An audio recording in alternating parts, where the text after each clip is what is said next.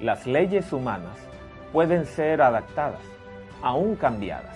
Hay países que cambian sus constituciones por completo y ciertas leyes son modificadas. Sin embargo, cuando hablamos de la ley de Dios, ella es eterna y perdura en el tiempo. Bienvenidos a Descubriendo las Profecías.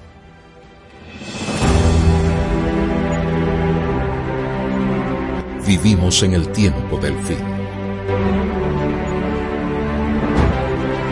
Todo ha tenido su fiel cumplimiento y estamos a poco de presenciar el evento glorioso que dará la bienvenida a la eternidad. Mientras ese día llega, sigamos descubriendo las profecías.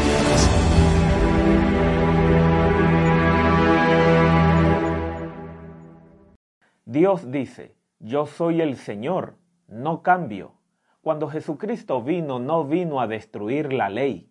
En efecto, Jesucristo mismo lo explica en su Sermón del Monte en Mateo 5:17.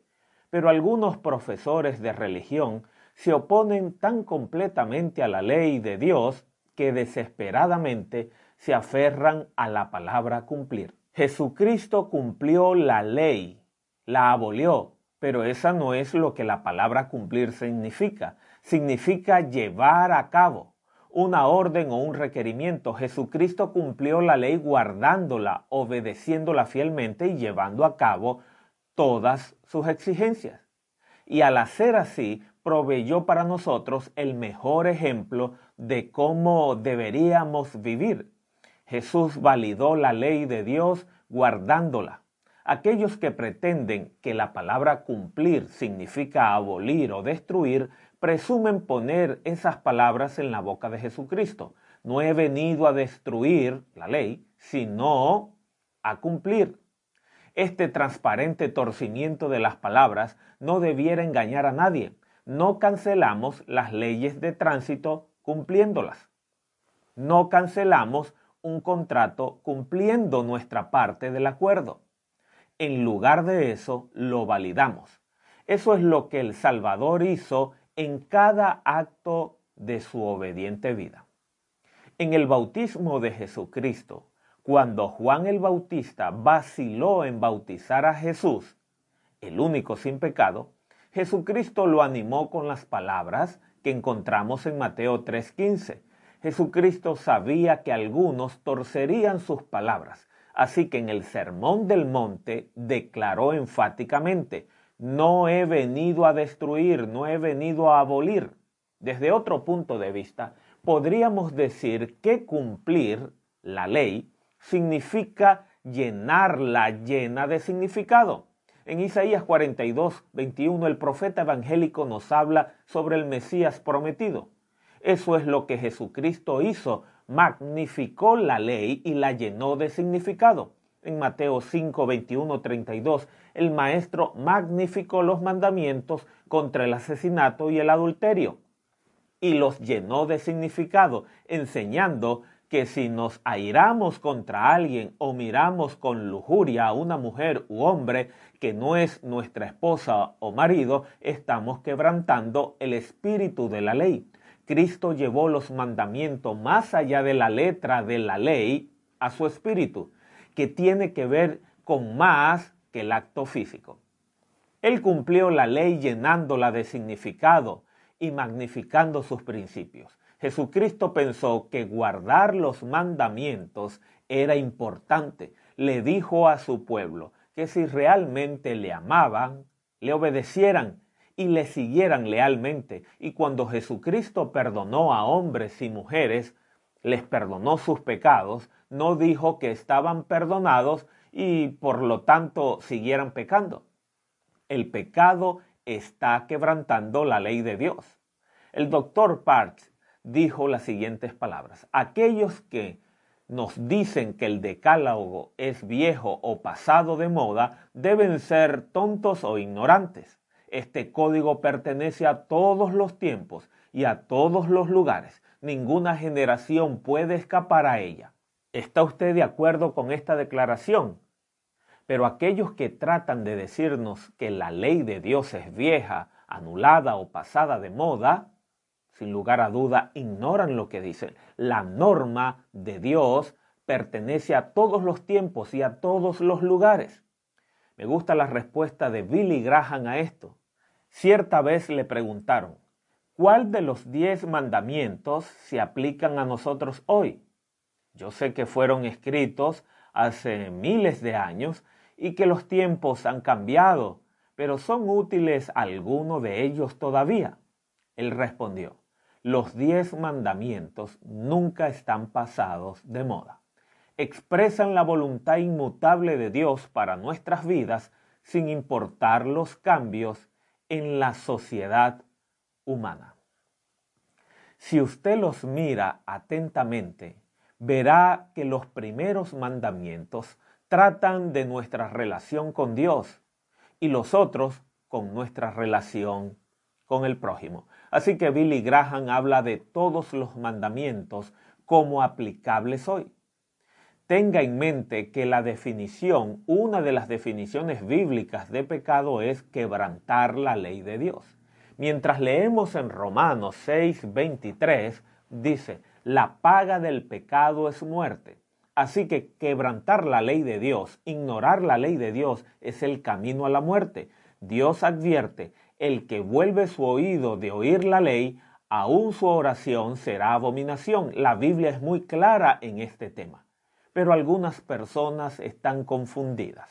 Preguntan, ¿qué quiso decir Jesucristo cuando dijo que hay dos grandes mandamientos?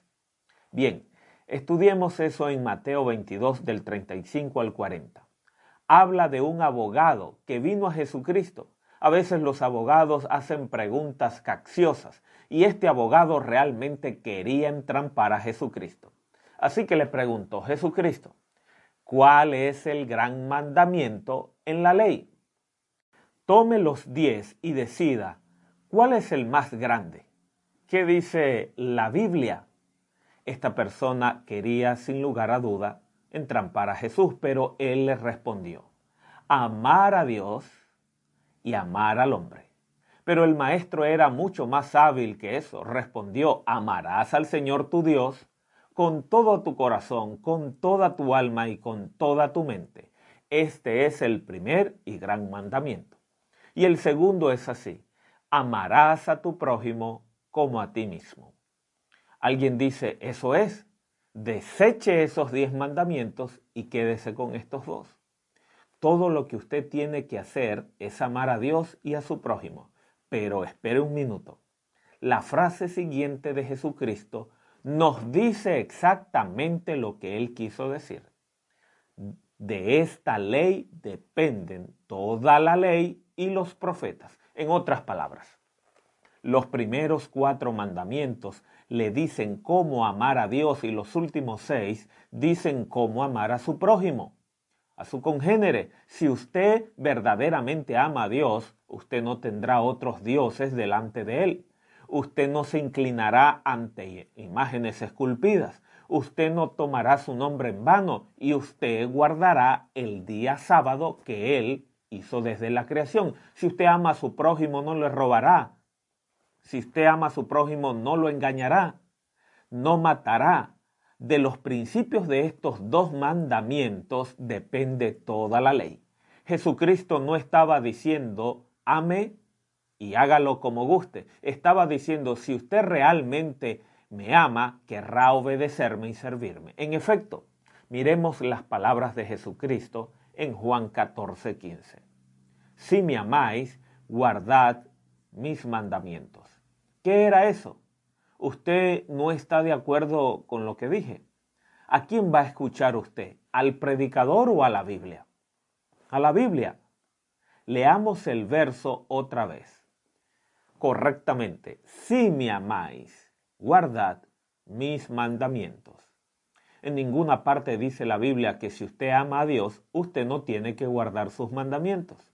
La única razón por la cual guardamos los mandamientos es el motivo del amor para obedecer a Dios, es porque usted le ama.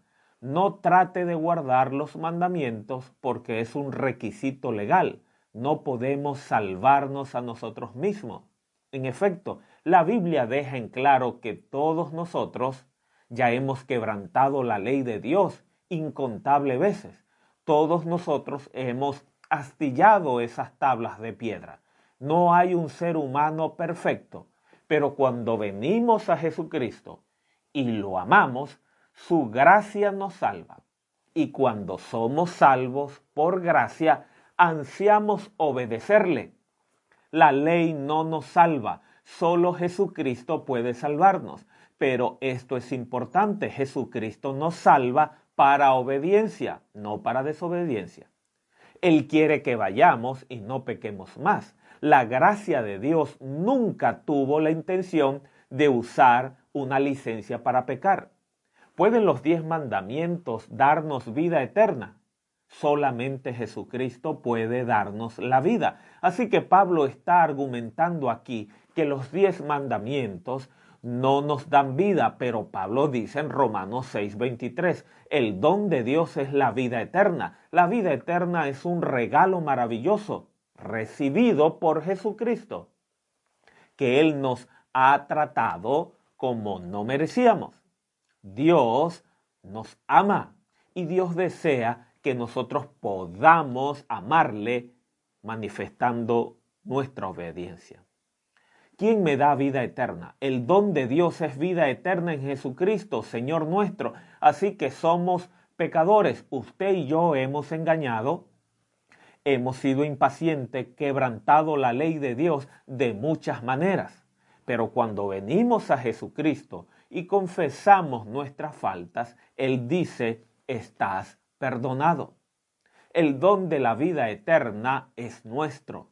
La muerte de Cristo en la cruz llega a ser nuestra muerte. Su obediencia llega a ser nuestra obediencia. Y amándole queremos servirle. Allí en la cruz recibimos su perdón, su misericordia, recibimos su don de la vida eterna porque somos salvos por gracia. ¿Ha venido usted a Jesucristo? ¿Le ha dado su vida a Él y ha recibido su perdón? Él le da su gracia, perdona su pasado y le da fuerza para su futuro. Él está ante el trono de la justicia de Dios. Su vida perfecta compensa nuestro registro imperfecto. Usted es cristiano, un hijo o hija de Dios. Cuando dedica su vida a Él, usted desea obedecerle porque le ama le adora y le alaba. Algunos religiosos atrevidamente nos dicen que la gracia anula la ley de Dios y que alguien salvado por gracia no necesita obedecer la ley de Dios, o como a menudo llaman la ley de Moisés. No es sorpresa que veamos tanta ilegalidad por todas partes hoy. Miremos Romanos 6:14 y descubramos lo que la Biblia realmente quiere decir cuando señala, no estáis bajo la ley, sino bajo la gracia. Este maravilloso texto tiene un mensaje de consuelo para todos los pecadores perdonados, pero no quiere decir que tenemos licencia para pecar. El problema radica en la ambigüedad de la frase bajo la ley, que tiene dos posibles significados. Debemos distinguir entre bajo la jurisdicción de la ley y bajo la condenación de la ley. Estar bajo la jurisdicción de la ley significa que estamos sujetos a la ley y debemos obedecerla. Cada ciudadano de este país está sujeto a la jurisdicción de las leyes y por otro lado, bajo la ley, ya que puede significar que está bajo condenación. Cuando quebrantamos la ley como pecadores, caemos bajo su condenación y debemos pagar su penalidad. Dice la palabra de Dios, el pecado es transgresión de la ley y la pena o la paga del pecado es muerte. Pero aquí es donde interviene la gracia. Ley versus gracia o ley y gracia. La gracia de Dios opera para los pecadores arrepentidos desde la condenación de la ley. Cuando ellos aceptan a Jesucristo como Salvador, cada pecado que han cometido es perdonado. En ese momento tienen un registro limpio en los libros del cielo, porque Romanos 2.25 dice que gozan la remisión de los pecados pasados. Pero aún están bajo la jurisdicción de la ley de Dios y puede que no la quebrantes sin incurrir en pecados en el futuro. Tal vez esta ilustración ayudará. Un pastor manejaba unos 100 o 120 kilómetros por hora por la carretera. Realmente manejaba rápido. Salió de la autopista para tomar un camino lateral y en su apuro no atendió al aviso de su esposa en bajar la velocidad. Seguía acelerando cuando un hombre uniformado le hizo señas en detenerse. En su porfía le preguntó el hombre a su esposa, ¿conoces a ese hombre? Te está haciendo señas a ti. No, querido, es a ti. Mejor para. Así que paró y salió del auto. El policía se acercó y le dijo, su licencia, por favor. Usted iba a exceso de velocidad, así que sacó su billetera y el policía notó que tenía licencia de pastor. La miró y dijo, ¿usted es pastor? Correcto. Quiero su licencia de conducir, pastor. Sonrió y dijo, antes que usted me haga la multa, puedo contarle una historia. Usted sabe, una vez que han hecho el, la multa, no hay nada más que hacer. Lo miró y dijo, muy bien, le daré dos minutos, dijo el policía. El pastor dijo, yo estaba en un auditorio hace dos noches y di una conferencia sobre la ley esta noche voy a predicar sobre la ley otra vez. Estamos todos trabajando juntos, así que viendo que estamos en el mismo equipo, usted es de la ley y yo voy a hablar de la ley, ¿qué tal en darme un poquito de gracia esta vez? El policía se quedó pestañando y luego le contestó, Pastor, aquí está su licencia. Usted tiene la gracia. Vaya, pero obedezca la ley Así que subió a su auto. La historia no termina allí. Subió al auto y le dijo a su esposa, no estamos bajo la ley, estamos bajo la gracia. Vámonos. Con las ruedas rechinando, partió a 110 kilómetros por hora porque estaba bajo la gracia. No. Así que él podía hacer ahora lo que quisiera. No. El límite era de 65 kilómetros por hora, pero el pastor realmente ahora condujo entre 50 a 60. Tan lento como pudo, se mantuvo mirando por el espejo, estaba bajo la gracia y había sido perdonado, así que no quería quebrantar la ley otra vez. ¿Ve usted cuán simple es? Pero cuán a menudo los pastores cristianos muchos se confunden. Cuando usted ama a Jesucristo, usted no desea quebrantar la ley, usted quiere guardarla no somos salvos por nuestra obediencia, pero cuando somos salvos, queremos obedecer porque comprendemos que el Cristo al que servimos nos ha dado aquellos principios morales para hacernos felices. Comprendemos que el Cristo al que servimos nos ha dado la ley no para condenarnos, sino para guiarnos a vivir vidas felices. En primera de Juan 5:3, cuando Cristo viene a su corazón, usted desea obedecer. Cuando Él perdona sus pecados, usted quiere darle su vida y vivir su vida para Él. El Cristo no es un policía malvado que nos arrebata la libertad, no es un legalista que echa a perder nuestra diversión, no es un sádico que dice obedece esto o te mato. Jesucristo me creó, así que conoce que es lo mejor para mí y para ti. Y cuando le doy mi vida, mi mayor deleite es obedecerle. Satanás odia la ley de Dios. Satanás desea extender el engaño incluso entre los que estudian la Biblia de que no tenemos que guardar la ley de Dios. Apocalipsis 12, 17 y 14, 12 nos dice cómo identificar a los verdaderos cristianos de los últimos días. En el tiempo del fin, Jesucristo tendrá un pueblo que le ama y que ha dado su vida por él. George Eliot dice, a cada predicador y a cada cristiano debiera ser la pausa de la mano del hombre que hierra antes de estillar con el martillo de la razón humana una sola palabra grabada en las tablas de piedra por la mano infinita de Dios. Yo estoy de acuerdo con el reverendo. Él pregunta, ¿quién con razonamiento humano debiera tratar de decir que no es necesario obedecer la ley de Dios? Amigos, Dios está llamándonos de vuelta a la obediencia, de vuelta a la lealtad, de vuelta al compromiso. Él está llamando a aquellos de nosotros que le amamos. Dios hace este llamado en Deuteronomio 5:29. Qué bendición Dios nos dice que tendremos si le obedecemos. ¿Será bueno para nosotros y para nuestros hijos? Tendremos una sensación profunda del gozo, el propósito y el significado y paz en nuestros corazones, tal como un espejo revela la suciedad de nuestra cara. La ley de Dios es como un espejo que revela el pecado en nuestras vidas. Si usted está muy disgustado con alguien, el mandamiento dice no matarás. Significa también no cometerás el asesinato de alguien en tu corazón. La ley de Dios define lo que es correcto. Si lo ignoramos, es como tomar tontamente el espejo y romperlo. Yo aún necesito saber lo que revela, pero tengo otra elección. Puedo reconocer la ley y decir, no he estado guardando esta ley, he sido desobediente, he estado dando la espalda a Dios.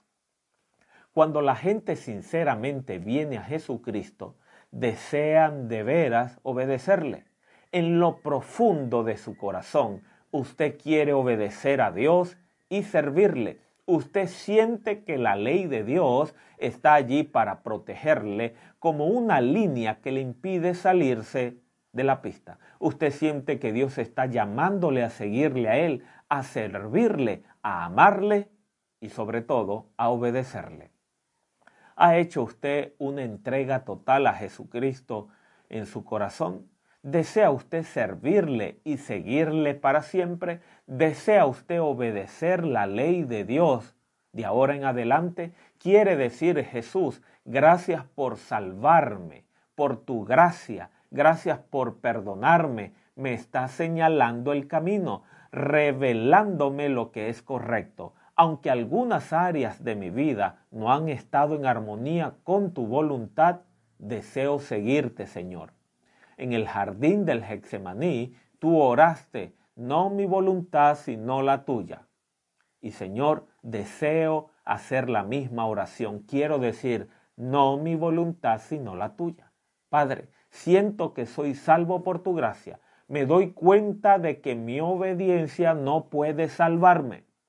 Solo Cristo puede salvarme. Pero oigo a Jesucristo decir, no mi voluntad, sino la tuya. No mi voluntad, sino la tuya. Y yo quiero hacer tu voluntad y guardar tus mandamientos. Tú dijiste, si me amáis, guardad mis mandamientos. Y yo te amo, Señor. Quiero seguirte y obedecerte mi mayor deseo es agradarte. ¿Le gustaría venir a Jesucristo ahora mismo? ¿Le gustaría dar su corazón y su vida a Él? Tal vez usted ha estado esclavizado por algún hábito inadecuado. Usted tiene a Jesucristo o a Satanás como amo. Uno u otro. Dele su vida a Jesucristo. Ábrale su corazón. Pídale que le perdone venga a la cruz donde Jesucristo dio su vida por usted y dele la suya.